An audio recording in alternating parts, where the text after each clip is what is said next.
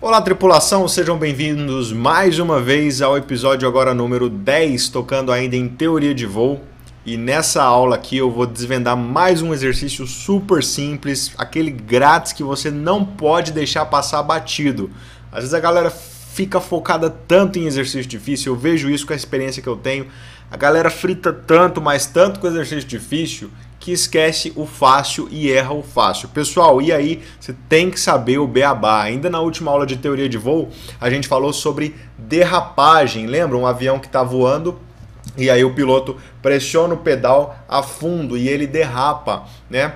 Aqui eu quero falar um pouquinho para vocês, vou discorrer um pouco mais para falar sobre os eixos de um avião, tá? Então nós vamos falar sobre os eixos e os movimentos em torno de cada eixo, pessoal. Aqui na questão ele fala o seguinte: o movimento em torno do eixo transversal de uma aeronave denomina-se como?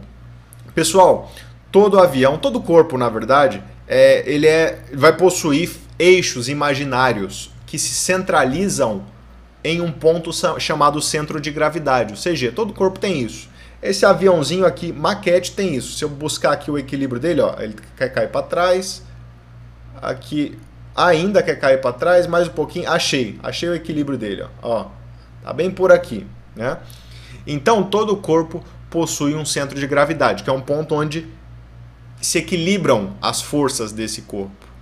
E é um ponto de equilíbrio. Você pode ver mesmo propriamente, ó, que ele se equilibra bem por esse ponto aqui, ó. É onde está com, ó, conseguir equilibrar bem o, o avião. Né? Esses eixos vão se cruzar e esses eixos vão estar associados com um movimento. Cada eixo tem um movimento. Se você pensa, por exemplo, uh, em um carro, o carro só faz um tipo de movimento, que é virar para um lado e para o outro, para cá e para cá, nariz para um lado, nariz para o outro, né?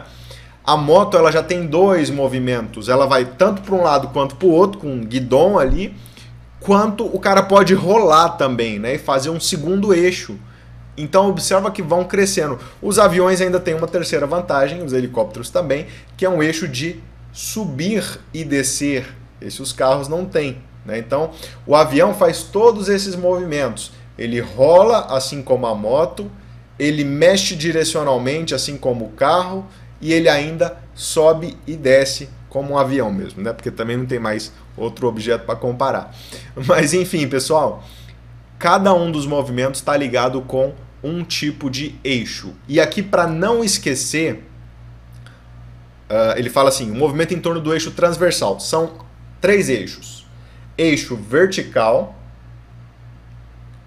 passa aqui por cima do teto e sai aqui na barriga do avião eixo lateral ou transversal, que é o que ele quer na nossa pergunta, atravessa de uma ponta da asa até a outra, e eixo longitudinal, um eixo imaginário que corta do nariz até a cauda do avião. Ok? Três eixos. Cada eixo é responsável por um movimento. Um movimento é feito em cima de um eixo. Quando você pega a moto, por exemplo, e tomba ela, você está fazendo o movimento de rolagem, o rolamento que a gente também chama de bancagem no avião, tá? Ou inclinação lateral. Rolamento, bancagem ou inclinação lateral são movimentos associados com um eixo. Que eixo é esse? Ó o macete para você não esquecer nunca mais. Você vai começar a brincar, você não vai ter um aviãozinho desse na hora de fazer a prova, bonitinho assim. Então você vai com a sua mão mesmo, ou com o celular você também vai ter lá, mas não vai poder usar. Então, Pensa que o celular é o meu avião. Eu vou espetar o avião no eixo, no eixo longitudinal aqui, ó. E aí você vai pensar o seguinte: que movimento o corpo pode fazer que o eixo não mexe? Quando o corpo fizer um movimento e o eixo aqui não mexer, é porque você achou o eixo correto. Tá? Então, por exemplo, se esse avião cabrar ou picar, subir e descer, fizer esse movimento, o eixo vai junto. Então tá errado. Alfa tá errado. Se ele rolar, o eixo ficou parado, ó. Tá vendo? A caneta parada aqui na minha mão. E se ele guinar, o eixo vai junto, ó. Então, esse eixo, que eixo é? O eixo longitudinal. Então, o eixo longitudinal está associado com o movimento de rolamento, bancagem ou inclinação lateral. Vamos analisar o próximo eixo, vertical. Se eu espetar o meu avião aqui, se eu rolar agora, o eixo vai, ó. Vendo? O eixo vai junto. Se eu subir e descer, o eixo vai junto também, ó.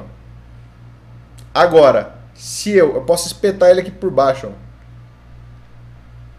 Guinar o avião, aí não, ó o eixo paradinho aqui, ó, espetado, ó. Tá? Você pode fazer isso com a sua mão mesmo, ó. Tá? Então, olha lá, ó. mexe o nariz no eixo vertical, guinada. Agora, finalizando, então, vamos responder corretamente que o eixo transversal está associado com cabrar e picar.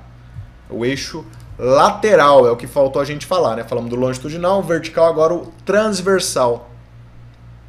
Olha aí, ó. Eu consigo, sem mexer o eixo, levantar e descer o nariz. É como se você espetasse a janelinha do avião aqui, ó. Ele sobe e desce tranquilamente, sem mexer o eixo. Agora, se eu fizer a rolagem, o eixo vai. Se eu guinar, o eixo vai, ó. Agora, aqui não, o eixo fica, ó. Tá vendo? Então lembrem dessa dica. Boa prova para vocês. Curtam o vídeo no canal e podem mandar sugestões. Daqui o comandante Dantas na escuta.